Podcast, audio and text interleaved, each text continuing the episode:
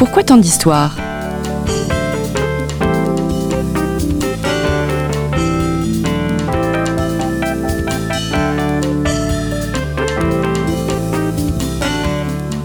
On retrouve Christophe Dickès. Chers amis, bonjour, merci pour votre fidélité à Storia Voce. Alors j'ai une annonce importante à vous faire, je pense que vous la connaissez déjà, vous le savez, ce podcast vous est offert par le magazine Histoire et Civilisation et comme tout ce qui est offert est gratuit, eh bien vous pouvez donc l'écouter librement. Cependant, derrière ce podcast, il y a des professionnels, webmasters, journalistes, correcteurs, etc. Et nous ne pourrons continuer cette aventure que si vous nous soutenez, non pas notre association, mais cette équipe de professionnels avec qui je travaille chaque semaine. Alors comment nous soutenir? C'est très simple. Rendez-vous chez votre marchand de journaux le plus proche, achetez Histoire et Civilisation, ou mieux, rendez-vous sur le site histoire et civilisation.com afin de vous abonner d'avance. Merci. Alors nous avons hésité assez longtemps sur le titre à donner à cette émission. Faut-il, nous, professionnels de l'histoire, détester Dumas? Faut-il le bannir? Allusion évidente à ces romans historiques qui ont marqué tant de générations et qui continuent de le faire. Vous l'aurez compris, nous allons nous intéresser moins à la vie d'Alexandre Dumas qu'à son rapport à l'histoire et nous allons le faire avec Isabelle Zaffa. Isabelle Zaffa, bonjour. Bonjour Christophe Dickès. Merci d'avoir répondu à notre invitation. Vous nous venez de Lille, agrégé de lettres modernes et docteur en littérature euh, française, professeur en Cannes au lycée Notre-Dame de la Paix à Lille. Vous venez de publier aux presses universitaires de France une petite biographie d'Alexandre Dumas, là, les toutes nouvelles biographies euh, des presses universitaires de France. Et je dois citer aussi votre thèse de doctorat qui normalement euh, sera publiée l'année prochaine chez Honoré Champion, prestigieux éditeur du temps retrouvé au temps réfléchi en jeu idéologique et narratologique de la mise en roman de l'histoire dans l'œuvre d'Alexandre Dumas père. Euh, donc ce livre fera 623 pages et sera donc publié l'année prochaine. Alors, étrangement, Isabelle Zaffa, Dumas n'a jamais reçu de consécration institutionnelle, ni élu à l'Académie, ni élu à l'Assemblée nationale. Il y avait une injustice à réparer? Vraisemblablement oui, puisque lorsque son fils, euh, Alexandre Dumas, fils, donc entre euh, à l'Académie euh, à la fin, dans les années 1870, dans son discours de réception, il s'adresse à ses, à ses confrères et il leur dit que vraisemblablement, s'il est là, c'est que l'honorable assemblée sentait qu'il y avait quelque chose à réparer en la personne du fils à l'égard du père. Hmm. Donc il en, a, il en a déjà conscience. Il en a déjà conscience, mais jusqu'à aujourd'hui, finalement, la postérité d'Alexandre Dumas est très populaire, euh, mais sur le plan académique, il y a, euh, on va dire qu'on ne se pinçait pas le nez, mais il y avait un manque de reconnaissance académique. Absolument, si, si, vous pouvez tout à fait le dire. On se pinçait le nez. J'ai pu en faire, euh, pu en faire les frais quand j'ai commencé ma thèse, parce qu'à l'époque, quand je disais que je travaillais sur Alexandre Dumas, alors qu'on m'avait demandé avec enthousiasme quel était mon champ de recherche, je m'entendais répondre un ah un petit peu désappointé. Heureusement, les choses ont changé depuis 20 ans. D'une part, grâce euh, au travail colossal entrepris par Claude Chop, qui est le monsieur Dumas, d'une certaine façon, le grand spécialiste d'Alexandre Dumas, qui a édité quasiment euh, tout ce que Dumas a écrit, qui a, qui a mis au jour des manuscrits inédits, qui a été extrêmement actif dans la Société des Amis d'Alexandre Dumas pour mettre Alexandre Dumas sur le, sur le devant de la scène et qui a beaucoup facilité justement les études universitaires et un renouveau des études universitaires sur Dumas en mettant ses textes à disposition. On a aussi eu de très belles thèses, de, de très belles recherches qui permettent de dire qu'aujourd'hui la situation n'est plus la même qu'il y a 20 ans et que Dumas a maintenant une reconnaissance universitaire même si elle n'est pas aussi établie que celle d'un Balzac ou d'un Hugo, on peut dire que quand même la situation s'est améliorée. Deuxième chose, il y a eu quand même la panthéonisation en 2002, euh, panthéonisation au cours de laquelle euh, le président Chirac, donc à l'époque, a explicitement dit qu'il s'agissait de réparer une injustice. Hmm. Alors, ce qu'il y a d'étonnant, c'est de voir que, en lisant votre livre, on voit que Dumas n'est pas du tout un homme isolé dans sa tour d'ivoire. Il est véritablement un fils de son siècle, un fils de l'histoire. Absolument. Euh, j'ai envie de dire, justement par filiation pour commencer, puisqu'il est le fils du général Dumas. Euh, c'est quelque chose euh, à quoi on reviendra peut-être. et c'est parce que toute sa vie, et très tôt, il a été confronté aux événements historiques et, d'une certaine façon, ça, lui a permis de développer très jeune une conscience historique. Il le dit dans ses mémoires, il raconte par exemple que vers l'âge de 12 ans, il a vu Napoléon passer et repasser avant et après Waterloo parce qu'il habitait Villers-Cotterêts et que euh, il se trouve que, que, que, le convoi de Napoléon passait par là. Et donc même si c'était euh, des visions un peu épiques, si vous voulez, euh, assez tôt, il a eu cette conscience que l'histoire était quelque chose d'important, que ça, ça avait une influence sur, sur tous les Français. Et, assez vite, il a, il a eu envie de jouer un rôle, sans doute là encore, là encore en, lien avec, avec l'héritage paternel, puisque la figure héroïque du père conditionne pour toujours le, le, le rapport de Dumas à l'histoire. Hmm. C'est très important de voir que le 19e siècle a une conscience, une conscience renouvelée de l'histoire et que le récit républicain, en quelque sorte, se substitue à la conception euh, providentialiste, par exemple, d'un, d'un, Bossuet. Un nouveau récit est à écrire et Dumas voulait participer à cette écriture? Absolument. C'est-à-dire que Dumas s'intéresse à l'histoire dans un contexte où, après la Révolution française, en effet, euh, une nouvelle génération d'historiens, emmenée notamment par, euh, par Augustin Thierry, se, commence à se dire que jusqu'ici, il n'y a que des, que des chroniques et des, et des hauts faits de personnages importants. Et que le peuple qui, donne l'impression, comme ça, d'être, d'avoir surgi sur le devant de la scène au moment de la Révolution française. Le peuple existe depuis bien plus longtemps, bien, bien évidemment, et que ce peuple n'a pas d'histoire, hmm. et qu'il est temps de, de, de faire euh, l'histoire de, de, ce peuple et de cette nation française. Et donc Dumas s'inscrit pleinement dans ce, dans ce, dans ce courant-là en tant que comme de lettres, pas en tant qu'historien, mais il s'inscrit pleinement dans ce courant-là et dans cette idée que vous parlez d'histoire providentialiste tout à l'heure. Euh, il, il y a il y a une conception providentialiste de l'histoire chez Dumas et chez ses historiens libéraux, mais euh, ce n'est pas, ce n'est pas euh, un providentialisme au sens où l'entend Bossuet, puisque leur providentialisme est animé par l'idée de progrès, pas hmm. par la plus grande gloire de Dieu, mais par l'idée qu'il euh, y a un sens de l'histoire, que cette histoire est vectorisée par le progrès et que la révolution est une des étapes majeures dans la consécration de, dans cette marche, si vous voulez, vers le progrès, que ça passe évidemment je dis évidemment pour quelqu'un comme Dumas, par l'avènement de la République et par le fait que le peuple ait euh, des droits. Est-ce que l'histoire doit être épopée au XIXe siècle? Oh oui. Oui, oui, que ce soit, que ce soit d'ailleurs, euh, que ce soit d'ailleurs pour un Chateaubriand euh, qui n'est pas républicain, qui est, qui est monarchiste, que ce soit pour un Dumas, que ce soit pour un Michelet, l'histoire est épopée. La, question, c'est de savoir qui est le héros de cette épopée. pour, pour Dumas comme pour Michelet, c'est le peuple. Hmm c'est mm. le peuple le héros, même si euh, chez, chez Dumas, alors je, dis pour Dumas comme pour Michelet, évidemment, il y en a un qui est historien et l'autre pas, hein. je ne voudrais pas donner l'impression aux historiens que je, que je confonds, mais, mais euh, chez Dumas, ce qui est très intéressant, c'est que dans son œuvre, il y a d'abord des héros individuels, voire individualistes, comme Monte Cristo, et que progressivement dans son œuvre, notamment sous l'influence de Michelet, qu'il a énormément lu, qu'il admire énormément et auquel il a écrit pour lui demander des informations euh, quand il en avait besoin, on passe à des, à des, à des collectifs. Hmm. Et à des héros qui non seulement travaillent pour le collectif, mais qui œuvrent en lien avec d'autres, de hmm. manière collective, comme dans. Enfin, typiquement, je dirais qu'on va du comte de Monte Cristo au Mohican de Paris. Hmm.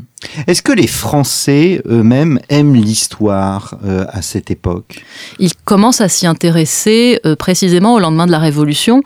Ça, ça correspond euh, à un moment où il y a les premiers musées euh, au sens, euh, alors je dis au sens moderne du terme, mais évidemment je, je fais un énorme raccourci, mais c'est un moment où euh, les, les, pouvoirs publics entreprennent euh, de, de, de, recenser, de répertorier les monuments historiques. Mmh. Quelqu'un comme Prosper Mérimée, par exemple, travaille à une commission qui a permis de, de recenser et de, et de sauver de, de, la ruine finalement un certain nombre de monuments historiques, que ce soit Notre-Dame de Paris pour les, pour les exemples les plus connus, ou euh, l'abbatiale de Conques, par exemple. Et euh, donc il y, a, ce mouvement-là. Euh, il y a le fait que on ouvre des monuments nationaux précisément pour intéresser le grand public au passé national. et c'est aussi un moment où on commence à publier énormément de mémoires qu'ils soient apocryphes ou pas, de mémoires qui, permet, qui, qui, qui, donnent l'impression au grand public d'avoir accès un petit peu aux coulisses de la, de la, de la vie des grands hommes par ce biais, justement, l'accès à un passé qu'ils n'ont pas connu et qui est parfois tout récent. Hum, hum. Alors vous le disiez tout à l'heure, la, la conscience de l'histoire prend racine chez, chez son propre père, Thomas Alexandre, qui est un proche euh, de, de, de Bonaparte, même s'il va s'en éloigner. pardon. Alexandre voit une gr- grande admiration pour son père. C'est une, c'est une figure euh, héroïque majeure pour, le, pour, pour Alexandre Dumas, euh, qui a perdu son père trop tôt. Euh, vous avez rappelé qu'il avait été proche de Bonaparte, effectivement. Euh, donc, Alexandre Dumas, père, père, Thomas Alexandre, euh, c'est quelqu'un qui a vraiment un destin absolument hors norme. C'est d'abord le fils d'une esclave et d'un marquis normand qui a été rejoindre son, son, son frère qui avait une grande plantation à Saint-Domingue qui donc deviendra Haïti. Et donc euh, ce, marquis, David de la Pailleterie, n'a pas grand goût pour le travail, s'éprend d'une esclave locale, euh, Marie Cécette Dumas, et s'enfuit avec elle. Il, a avec elle quatre enfants, l'aîné est celui qui deviendra le général Dumas. Euh, et je disais que c'était un parcours ex- exceptionnel parce que ce, garçon commence par être vendu comme esclave, a priori, pour permettre à son père de regagner la France. Mais son père le fait revenir en France, enfin venir par revenir, il, le fait venir en France, il lui donne une éducation aristocratique, et, et, euh, euh, Thomas Alexandre s'engage dans l'armée, où, à la faveur de la Révolution, il va avoir une carrière époustouflante. Il est, il est, euh, il est général. Euh, il est général très très très très rapidement. Il gravit les échelons très rapidement. En 2-3 ans, euh, il a le commandement d'un corps, enfin du- d'une armée entière, c'est toute l'armée de l'Ouest, je crois, si mes, si mes souvenirs sont bons.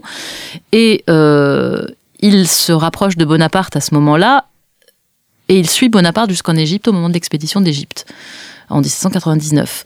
C'est au moment où Bonaparte réfléchit sans doute déjà à la suite et d'après Dumas, d'après Dumas, euh, l'écrivain, euh, son père se rend compte en Égypte que Bonaparte poursuit une ambition personnelle et décide de se séparer de, de, lui euh, un petit peu avec pertes et fracas, s'attirant la, la rancune définitive de celui qui commençait est devenu ensuite empereur.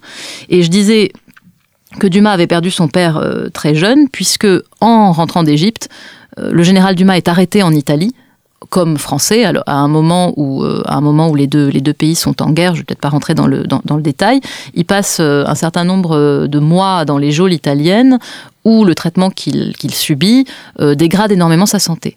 Et donc lorsqu'il rentre en France euh, il, il n'a que quelques mois finalement euh, à passer avec son fils et il meurt quand Alexandre Dumas a à peine 4 ans. Bien qu'il l'ait perdu très jeune, parce qu'il l'a perdu très jeune, euh, parce que peut-être sa mère lui a transmis la geste héroïque du père aussi dans des, dans des récits familiaux, Dumas garde des images. Euh, des images euh, extrêmement fortes euh, de, de la musculature athlétique de son père euh, qui montait à cheval, qui pouvait plonger pour sauver un homme qui se noyait. il a aussi tous les souvenirs et tous les récits des, des, des, des actions héroïques de son père au combat. Et, ces récits ne sont pas uniquement tirés de l'imagination de, de- de Dumas qui brode. Il est cité au bulletin des armées. C'est- tout à fait répertorié qu'il a tenu tête tout seul à, des, à un régiment entier d'Autrichiens sur un pont. Enfin, tout un tas d'actions comme ça qui font que très pour Dumas, l'histoire, c'est une geste épique euh, qui a pour héros euh, papa, effectivement. Et on trouve des avatars de cette figure paternelle dans un certain nombre de ses romans. Hmm. Alors nous avons euh, dit que nous n'allions pas évoquer sa vie, hein, qui est extrêmement riche. Je renvoie nos auditeurs à votre à votre biographie, mais je souhaiterais quand même m'arrêter à un moment particulier. Au fond, Dumas met au récit historique assez tardivement. Entre-temps, à 21 ans, il entre au service du duc d'Orléans et, dites-vous, c'est un moment absolument décisif de son existence. Effectivement, parce que donc il est monté à Paris, euh, il est monté à Paris euh, pour devenir quelqu'un, comme, comme, comme bien souvent euh, dans la vie et dans la littérature euh, au XIXe siècle. Et dans les bureaux du duc d'Orléans, il, euh, il rencontre un collègue qui euh, lui ouvre des horizons littéraires qui lui étaient jusqu'ici inconnus. Lassagne. Lassagne, absolument. Euh, Jusque-là, Dumas a lu de la littérature néoclassique, euh, enfin, des gens qui aujourd'hui ne sont pas des, considérés comme des auteurs de premier plan ou qui ne sont pas passés à la postérité au même titre, par exemple, que la génération romantique juste, juste après. Et donc Lassagne, non seulement lui dit qu'il faut lire du Hugo, qu'il faut lire, du- mais Lassagne lui dit qu'il faut lire de la littérature étrangère. Il lui dit qu'il faut lire Shakespeare. Shakespeare, il lui dit qu'il faut lire surtout Walter Scott Mm. et qu'il faut lire James Fenimore Cooper. Et, et- et c'est vrai que euh, c'est dans ce, creuset-là, d'une certaine façon, que euh, Dumas va se forger sa conception de ce que peut être la littérature et de ce que peut être euh, la représentation de l'histoire en littérature, c'est-à-dire quelque chose qui doit être vivant, quelque chose qui doit être épique, quelque chose qui doit être pittoresque, quelque chose qui doit faire palpiter le lecteur, quelque chose qui doit surtout contenir des passions, de l'aventure, des passions, de l'épopée. C'est un moment extrêmement important aussi parce que euh, au contact, euh, au contact de, de- enfin, je dis au contact du duc d'Orléans, euh, il, ne le voyait pas non plus complètement régulièrement, mais, mais, mais Dumas aussi euh, affine sa conscience politique. Il, euh, il, développe une amitié très très forte avec le fils du duc d'Orléans qui, se tue accidentellement euh, quelques années plus tard. Il est dans l'opposition par rapport au duc d'Orléans, mais il est quand même, euh, il travaille quand même dans ses bureaux. Il fait des pièces dans lesquelles son engagement et sa révolte contre la société sont tout à fait explicites. Mais il a, un certain, il a un certain respect pour celui qui est son employeur et pour celui qui incarne par rapport, à, par rapport au Bourbon, en tout cas pour un temps, l'espoir d'une forme de modernité, et quelque part d'une ouverture. Démocratisation, c'est trop fort, mais l'espoir d'une ouverture en tout cas. Est-ce que, en conséquence, son engagement politique précède son engagement pour l'histoire? Oui, si on considère que cet engagement politique, euh, il l'a hérité là encore de son père. Alors vous allez me dire c'est une construction rétrospective, mais c'est quelque chose qui, Qui est prégnant chez qui est lui prégnant chez lui. Euh, dans ses mémoires, Dumas raconte que euh, très très jeune, euh, vers 11-12 ans, sa mère lui dit, bon ben voilà, euh, là il y a eu une restauration. Euh, Tu peux t'appeler Alexandre Dumas comme ton papa. À ce moment-là, toutes les carrières te seront fermées, toutes les places te seront refusées parce que tu es le fils d'un républicain. Et euh, là, c'est les Bourbons qui sont revenus au pouvoir en 1815. Ou tu peux euh, t'appeler David de la Pailleterie comme ton grand-père. Et à ce moment-là, il n'y a pas de problème, tu auras une carrière. Et Dumas raconte euh, et c'est mis en scène. Il raconte dans sa mé- ses mémoires qu'il dit à sa mère C'est tout vu, je serai Alexandre Dumas, euh, Mhm. évidemment. Donc, euh, je suis républicain, républicain par héritage. Pourquoi je dis qu'il y a aussi une part de reconstruction? Parce que pour tout ce qui est acte notarié et administratif, Dumas a toujours signé David de la Pailleterie. Et lorsqu'il s'est agi de lui contester son, son titre de marquis, Dumas était prêt à se battre en duel et à, et à intenter procès à ceux qui l'ont fait.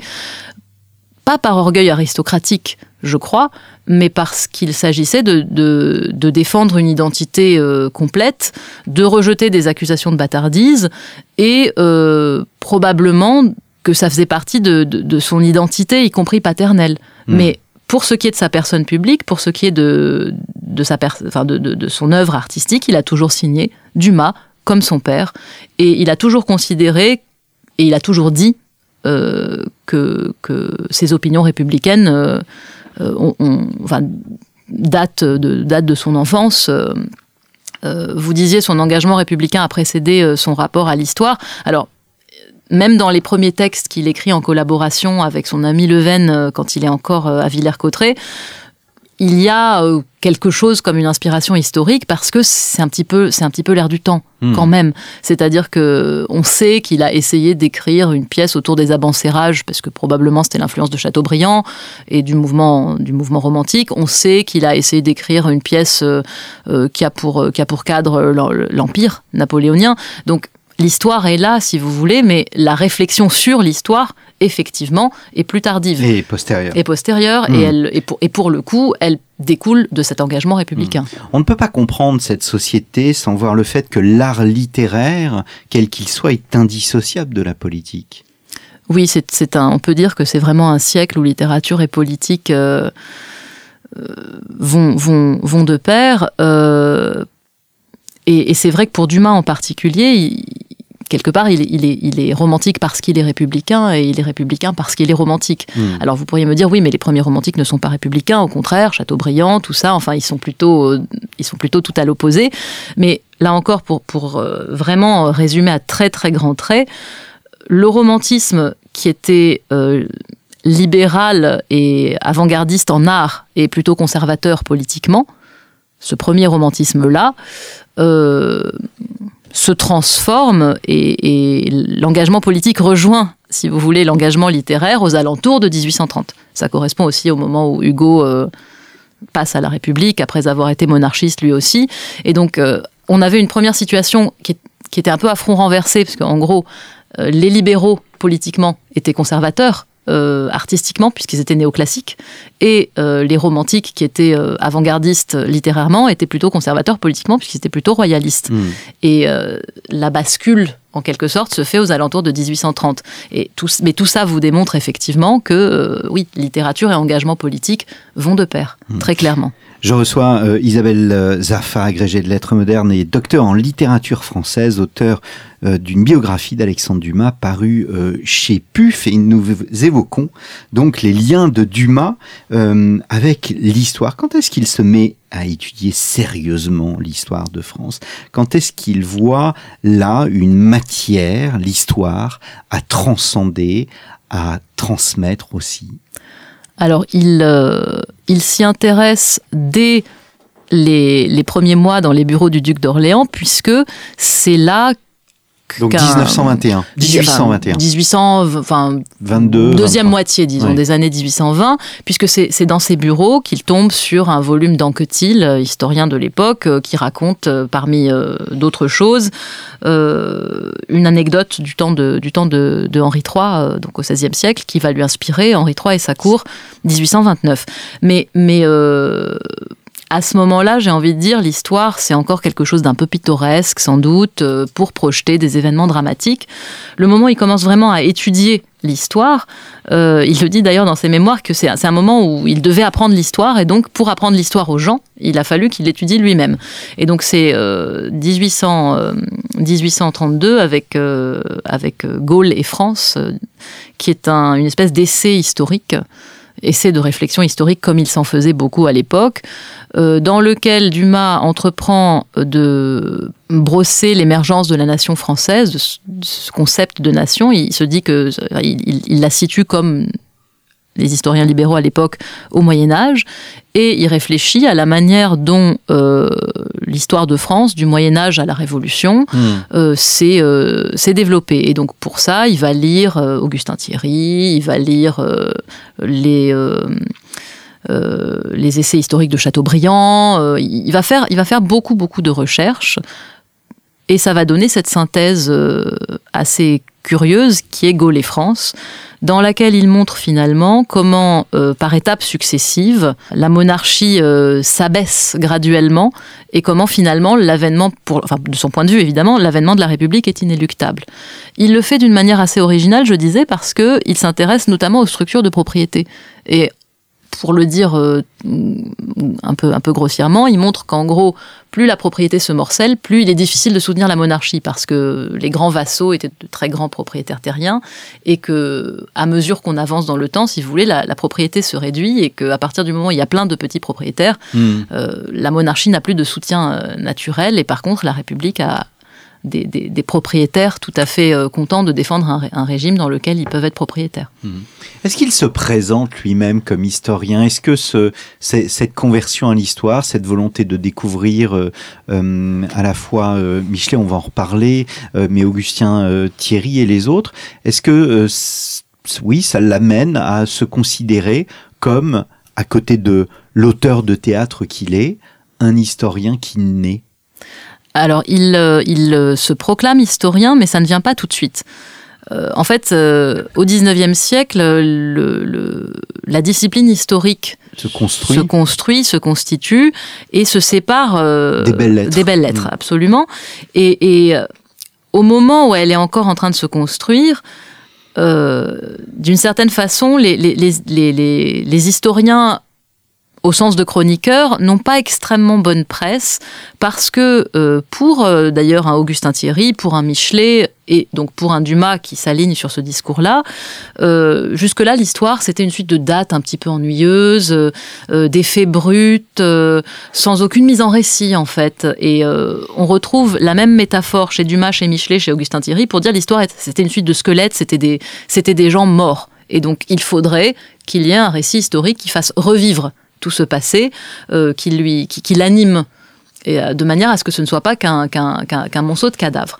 Et donc les, le terme d'historien, au moment où, où Dumas commence à écrire, c'est un terme dont on peut comprendre qu'il le considère plutôt comme quelque chose de péjoratif, parce qu'en gros, ça veut dire tâcheron, euh, euh tout juste bon à retranscrire euh, de manière un petit peu, un petit peu bornée une suite de, une suite de, dates, sans interpréter, sans faire, sans donner la vie. Et au fur et à mesure que justement l'histoire s'élabore avec cette première génération des historiens libéraux de 1820 et avec Jules Michelet notamment, euh, il y a en quelque sorte une plus-value à se présenter comme historien, là où euh, Dumas aimait beaucoup se présenter comme poète pas poète au sens de quelqu'un qui fait des vers, mais au sens de quelqu'un qui crée une œuvre, une œuvre d'art. Euh, et au sens euh, aristotélicien de, euh, de, de, poète, c'est-à-dire quelqu'un qui est dans le vrai alors que l'histoire est dans le contingent, alors que la poésie est dans, dans l'ordre des vérités morales. Hmm. Et donc c'est plus prestigieux. Et au fur et à mesure qu'on avance dans le siècle et que l'histoire gagne ses lettres de noblesse, Dumas se positionne comme historien. Alors, il est, dans une posture un peu, intermédiaire parce qu'il il, dit tout le temps euh, euh, Moi, je prends tout chez Jules Michelet, euh, c'est mon grand homme, c'est mon collaborateur principal. Quand il commence à s'intéresser à l'histoire de la Révolution, par exemple, il dit bah Là, je vais encore citer Michelet. Je me le donne moi-même pour collaborateur et il multiplie les hommages à Michelet dans, ce, dans, dans ces quatre romans de la Révolution. Et, et, de plus en plus, il dit je suis aussi historien. Je suis aussi historien. Euh, il fait des, il fait des, euh, comparaisons en disant bah, laissez cette page à l'historien, le romancier aura la page suivante. Euh, parce, et, à ce moment-là, le terme d'historien a pour lui le sens quelque part aussi de justicier. Parce que sa conception de l'histoire, là encore en partie héritée de, de, celle de Jules Michelet, c'est qu'il s'agit de rendre justice aux morts euh, et il s'agit de, il s'agit parce que Michelet, euh, Michelet se voulait prophète, euh, se voulait celui qui, redonnait la, parole aux morts, qui, leur redonnait leur, leur, leur, dignité et leur place. Et donc pour Dumas, historien, c'est c'est un peu justicier dans ce sens-là, hmm. de réparer des oublis, euh, de défendre une mémoire qu'il considère comme euh, mal défendue ou oubliée. Euh, et ça revient beaucoup, dans, notamment dans, dans, dans, ses romans de la Révolution, quand il veut, par exemple, qu'on juge équitablement quelqu'un comme Pichegru, quand il veut qu'on juge équitablement quelqu'un comme Dumouriez, qui a quelque part sauvé la Révolution à Valmy, et qui l'a trahi un petit peu plus tard, ou qui a fait des choses plus répréhensibles c'est aussi évidemment donner la parole aux humbles, c'est aussi évidemment représenter le peuple et représenter un peuple héroïque. Et là encore, il y a une évolution dans son écriture romanesque, puisque les premiers romans historiques sont des romans où l'histoire est un, est un cadre dans lequel évoluent des personnages euh, quand même aristocratiques, comme les mousquetaires. Et euh, au fur et à mesure qu'on avance dans les romans, et par exemple, je pense encore une fois au roman de la Révolution, on a des héros qui sont euh, issus du peuple. Hmm. Il a connu Michelet? Il a connu Michelet, euh, il, a une, il a entretenu une correspondance avec lui. Euh, et, euh, tout porte à croire qu'il l'a lu d'assez près, puisque il n'hésite pas dans sa correspondance à lui poser des questions très précises. Par exemple, sur tel point d'interprétation de la Révolution, il lui dit bah, J'ai lu dans votre livre, chapitre temps, dans votre histoire de la Révolution, que Robespierre avait fait ceci ou cela. Est-ce que vous êtes d'accord de dire que Thermidor, c'est comme ci ou c'est comme ça? Donc, il y, a, il y a eu un échange entre eux vraisemblablement, Michelet avait de la sympathie pour Dumas. Il lui a écrit, il lui a écrit à un moment donné qu'il avait appris plus d'histoire au peuple que tous les historiens réunis. Et Dumas dit, bah, il faudra m'en faire une épitaphe. Euh. mais probablement aussi que cette sympathie était un petit peu condescendante quand même. Mais elle existait. Hmm, hmm. Donc l'histoire du Madienne est une histoire engagée, c'est aussi une histoire incarné comme Michelet, je ne sais plus qui disait, euh, Michelet fait de la pensée avec son cœur, Dumas fait de la pensée aussi avec son cœur? Oui, oui, oui, c'est une histoire, euh, c'est une histoire engagée. effectivement, je, vous disais tout à l'heure, le poète, c'est celui qui, c'est celui qui, qui, est dans le dans l'ordre des vérités euh, morales, euh, il, euh, il assume dans ses romans sa sympathie pour le camp des vaincus, même quand le camp des vaincus euh, appartient idéologiquement au parti qu'il qu'il peut condamner. Je pense par exemple aux Vendéens, euh, et plus largement à, à la famille royale. Hmm. Euh, pour les Vendéens, euh, il, il les met en scène comme des, comme des insurgés héroïques, tout en considérant qu'ils sont du mauvais côté de l'histoire et qu'ils se trompent. Mais il leur reconnaît qu'ils se trompent sincèrement et que dans leur, dans leur fourvoiement, il y a de la grandeur et de l'héroïsme qu'il faut reconnaître aussi. Idem pour, euh, idem pour, la, euh, représentation euh, qu'il fait de la, famille royale. Dans l'avant-propos qu'il donne au collier de la reine, donc où il est question de Marie-Antoinette et de de la fameuse affaire du collier, donc on est avant la Révolution évidemment, il, il dit notamment rien, rien ne sera hasardé sur, euh, sur la femme, on ne s'interdira pas de condamner politiquement la reine, ni d'avoir de la compassion en gros pour la, pour, pour la femme. Et donc il, il dit que entre, entre les deux, entre la louange euh, erronée euh, et euh, la, la critique euh, radicale, lui suivra une troisième ligne impartiale qu'il appelle la ligne rêveuse de la poésie. Hmm. Et donc c'est en ce sens-là que je disais qu'il, qu'il, euh, que ce, parti pris-là lui permettait d'assumer un engagement euh, républicain et en même temps de faire valoir qu'on on pouvait être, euh, être euh, quelque chose politiquement et avoir quand même des regrets et de la sympathie. Et ça correspond à quelque chose qu'il pratiquait dans sa vie et dans ses engagements politiques en dehors de la fiction, puisque au moment de la Révolution de 1848, qui renverse le trône de Louis-Philippe, Dumas écrit une lettre ouverte à son deuxième fils, le duc de Montpensier, euh, pour dire que le titre d'ami dont il se vantait quand le prince habitait les Tuileries, maintenant que le prince est en exil, il le réclame. Hmm. Il fait également une protestation publique pour dire que la République est assez grande pour, pour, pour garder la statue de Louis-Philippe debout alors que le trône de Louis-Philippe est tombé. Alors, 1836, il devient feuilletoniste et c'est très important en fait cette nouvelle en quelque sorte technique de transmission euh, du savoir. Qu'est-ce qu'un feuilleton? Un feuilleton, c'est un récit qui est conçu pour, euh, se, pour se, se poursuivre de jour en jour, euh, avec la suite au lendemain, selon la formule consacrée, euh, et qui doit donc euh, s'arranger pour captiver le lecteur de manière à ce qu'il ait toujours envie de lire cette suite. Et euh, d'un point de vue économique et publicitaire, c'est un formidable produit d'appel qui... euh, C'est la série de l'époque au fond. c'est la série de l'époque, absolument, et c'est un produit d'appel que trouvent des entrepreneurs journalistiques de génie, euh, de, ce qui leur permet de, de, de faire une presse à bon marché et de diviser le prix de l'abonnement et, de, et, de, et de, de vendre le journal peu cher parce qu'ils savent que Hmm. euh, au rez-de-chaussée, c'est-à-dire le, le bas de page du, du- du journal, il y a ce fameux feuilleton qui garantit que le lecteur euh, sera fidèle au rendez-vous. Il écrit beaucoup, Dumas. On lui reproche d'ailleurs de d'écrire euh, énormément. Euh, il y a même la fameuse expression d'avoir un nègre qui, qui vient de lui au fond. euh, qui, qui, qui a été effectivement bien popularisé en ce qui le concernait et qui était tout à fait justifié. Euh, Dumas a beaucoup écrit en collaboration, d'abord au théâtre, où c'était une pratique tout à fait admise, Oui. et donc ça, ça ne dérangeait pas Hmm. qu'on écrive des pièces en collaboration. Et ensuite, euh, ce Oui, qu'on la leur notion de droit d'auteur est une notion très nouvelle au fond. mais, mais même, même, même sans ça, c'est-à-dire que quand on écrivait en collaboration, on pouvait tout à fait se partager des droits. Oui. Euh, et, et même lorsqu'il a, lorsqu'il a écrit des romans en collaboration, il y avait, euh, il y avait des accords contractuels avec Maquet, qui a été son, son, son nègre principal, euh, avec Cherville plus tard, euh, il y avait des arrangements, hein, des arrangements financiers. Et, et, et ce, qui est, ce qui est amusant, c'est qu'il n'en faisait pas mystère. Alors, pour certaines œuvres, il le disait moins, mais pour... euh, Beaucoup de ses œuvres écrites en collaboration, ce n'était, ni caché, euh, ni euh, sans bénéfice pour les collaborateurs. Mais on le lui a reproché pour, à mon avis, trois raisons. D'une part, le roman, contrairement au théâtre, était plutôt considéré comme une production individuelle. Euh, ce qui est amusant, c'est que c'est aussi le moment où le roman devient quelque chose de sérieux, alors qu'au début du 19e siècle, c'est un genre euh, encore considéré comme mineur. Mais à partir du moment où c'est sérieux, il faut le faire tout seul. Deuxièmement, euh, on lui... donc, première chose, il y a ça.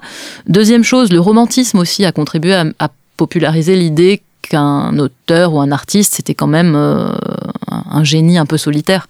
Et donc l'idée d'une collaboration gênait probablement ça. Troisièmement, il faut quand même le dire, il y a le racisme. Parce que la principale attaque qui a contribué à populariser ce terme de nègre vient d'un certain Eugène de Mirecourt, qui est un plumitif un peu frustré et particulièrement remonté contre les origines euh, de Dumas, euh, qui produit en 45 un pamphlet euh, dans lequel il dit vous grattez l'écorce du marquis et vous trouvez le nègre. Donc la raison pour laquelle il attaque Dumas est quand même tout à fait explicite. Euh, il fait de très longs développements particulièrement haineux pour expliquer que finalement si Dumas écrit en collaboration, c'est bien la preuve qu'il est taré, au sens où il manque de génie, et c'est bien la preuve que le fait qu'il ait des origines africaines euh, euh, comment dire, confirme une forme d'infériorité. Et le terme de nègre, qui est utilisé à, dessein par Mirecourt de manière insultante, contient aussi cette accusation qui est que, c'est quand même le comble pour quelqu'un qui a des origines africaines d'employer des blancs à son service. Il, y a, aussi ça. Hmm. Euh, je pense, dans, dans, l'accusation de, de, Mirecourt. Hmm. et c'est quelque chose qui, qui poursuit Dumas toute sa vie. Alors encore une fois, c'est tout à fait vrai qu'il a écrit en collaboration, c'est tout à fait vrai qu'il y avait de la collaboration euh, d'une bonne qualité et des choses, euh, des choses moins bonnes. Comment travaille-t-il son, son, histoire? Alors il, lit beaucoup? Il lit, il lit. prépare beaucoup de choses? Alors lui, lui lit des choses. Il demande à Maquet de préparer des choses. Alors euh, vous, vous m'avez posé la question par rapport à l'histoire. Plutôt par rapport à la collaboration, par rapport à l'histoire. Par rapport à l'histoire. alors par rapport à l'histoire, lui lit pas mal, il envoie des gens aux archives. On sait qu'il l'a fait pour les archives italiennes parce qu'il est un, des premiers à pouvoir accéder à ces archives italiennes euh, en 1860 quand il euh, suit Garibaldi euh, en, Sicile et il y reste un, moment. Il envoie des gens lire les archives pour lui et lui faire des comptes rendus. il lui arrive également de lire des documents d'archives. Mhm. Euh, il lit aussi beaucoup de, compilations. À l'époque, je vous avais parlé tout à l'heure des mémoires apocryphes ou non qui étaient publiés. Euh, il lit énormément de choses comme ça. Il lit des chroniqueurs comme Pierre de l'Étoile. Euh, il lit des historiens. Il lit Jules Michelet. Il lit aussi Louis Blanc. Enfin, des, donc des historiens de tout, de tout bord politique. et il fait éventuellement préparer c'était le cas pour Maquet qui était historien de formation. Il fait préparer par Maquet un certain nombre de choses qu'il va ensuite reprendre, euh, auxquelles il va ajouter des dialogues, qu'il va dramatiser davantage, mettre en scène davantage. Hum, hum. Il transcende euh, en quelque sorte euh, l'œuvre. Quand décide-t-il d'utiliser le personnage de D'Artagnan pour la première fois? Euh, au, moment des, au moment des Trois Mousquetaires, euh, donc en 1844, euh, il, bah justement, je vous disais, il, lit des compilations des mémoires parfois apocryphes. Il tombe sur les mémoires de D'Artagnan par Courty de Sandras. Donc c'est un texte effectivement apocryphe et ça lui donne l'idée des, Trois Mousquetaires. Mmh, mmh. C'est une figure du peuple, d'Artagnan, ou une figure aristocratique? Alors c'est une question particulièrement intéressante parce que je, vais vous répondre les deux, pas pour vous faire une réponse de Normand, mais d'Artagnan est, euh, un, cadet de Gascogne, donc euh, de, petite, noblesse. Euh, c'est une figure aristocratique pas uniquement en raison de sa naissance, qui est, qui relativement modeste, mais en raison de son parcours, en raison de, du XVIIe siècle dans lequel il évolue et en raison de l'idéologie euh, aristocratique hmm. euh, qui sous-tend le, personnage euh, de fiction que, que, Dumas construit. D'Artagnan et les mousquetaires, c'est le sens de l'honneur, c'est le duel pour défendre cet honneur, c'est le service du roi, avant toute chose. Mais c'est en même temps un personnage populaire parce que Dumas a doté ce D'Artagnan d'un certain nombre de, de caractéristiques qui en font un héros populaire. Il vient de Gascogne et à ce titre, il représente une partie de la, une partie de la France. Euh, une partie de la France qui, dans ces années de, roman national et de construction d'une de, représentation idéalisée de la nation française, euh, est, une des composantes de la nation française. Ces, ces Gascons sont une des composantes de notre terroir, euh, mmh. d'une certaine façon. C'est par ailleurs un héros qui a de la gouaille, qui a de la faconde, qui, qui, qui discute beaucoup, qui a de la répartie. C'est un héros qui est rusé aussi. Euh, et ce sont des caractéristiques qui sont, je vais, dire, plus populaires qu'aristocratiques, très clairement. C'est aussi un héros qui s'embourgeoise parce que euh, D'Artagnan, au fil du, du, cycle des mousquetaires, parce qu'il y a les trois mousquetaires, mais aussi 20 ans après le vicomte de Bragelonne, euh, D'Artagnan acquiert un cabaret, et, loue très bourgeoisement des, places dans son cabaret à une rente avec des placements.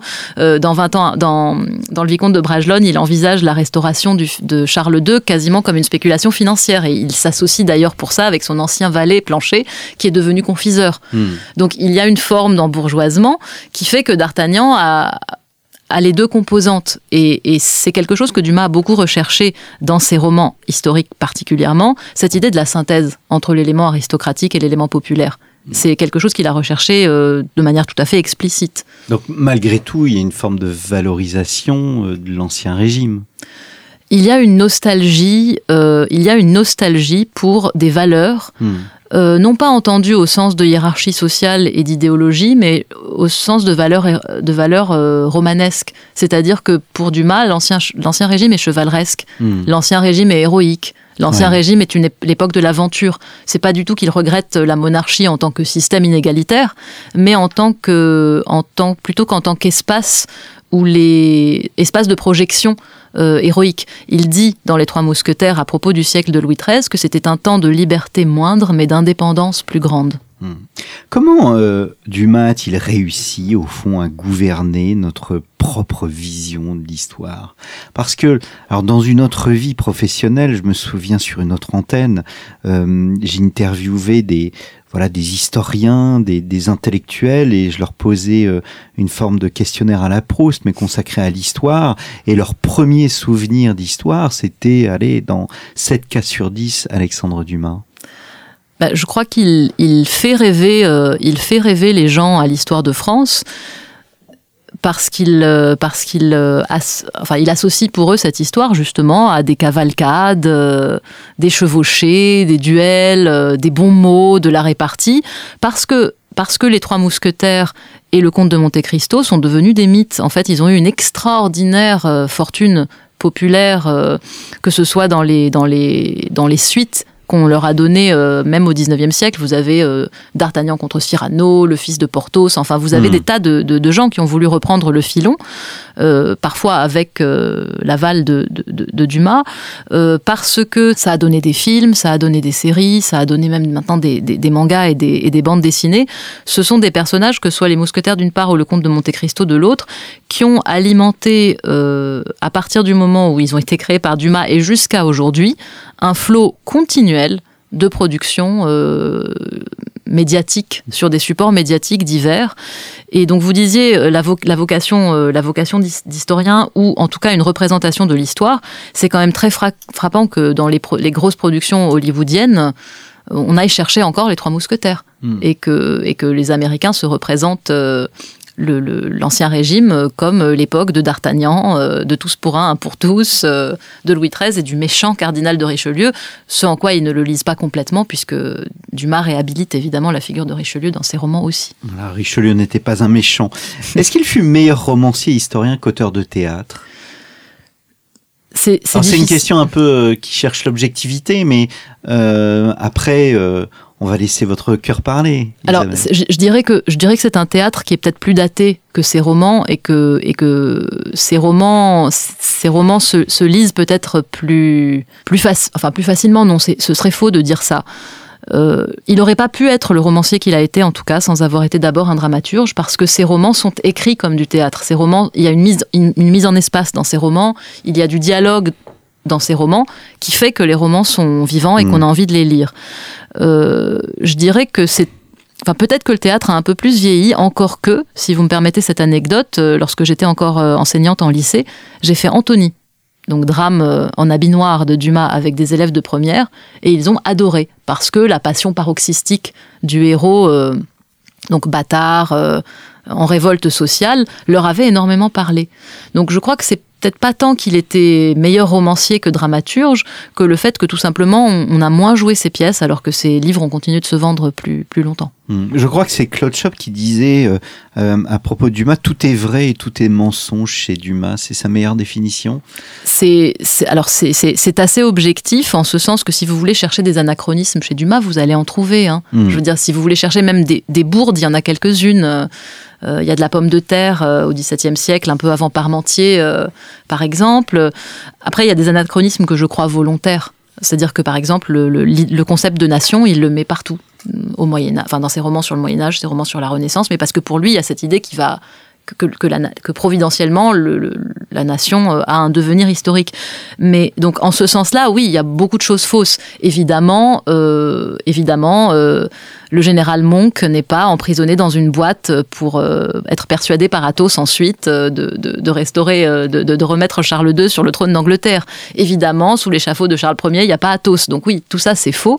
Mais tout est vrai aussi parce que malgré ces anachronismes, ces partis pris, ces, choses-là, Dumas parvient, je crois, à restituer une atmosphère qui, est qui, est plus que vraisemblable, euh, je dirais que du, point de vue des mœurs, du point de vue de, la sensibilité, il a souvent touché assez juste. Je vous donne un exemple. Dans Le Vicomte de Bragelonne, Colbert décide de remplacer les rubans d'argent des Suisses par de, faux rubans, parce qu'il trouve que ça coûte trop cher. Évidemment, euh, Colbert n'a jamais fait ça. Mais donc ça c'est faux historiquement.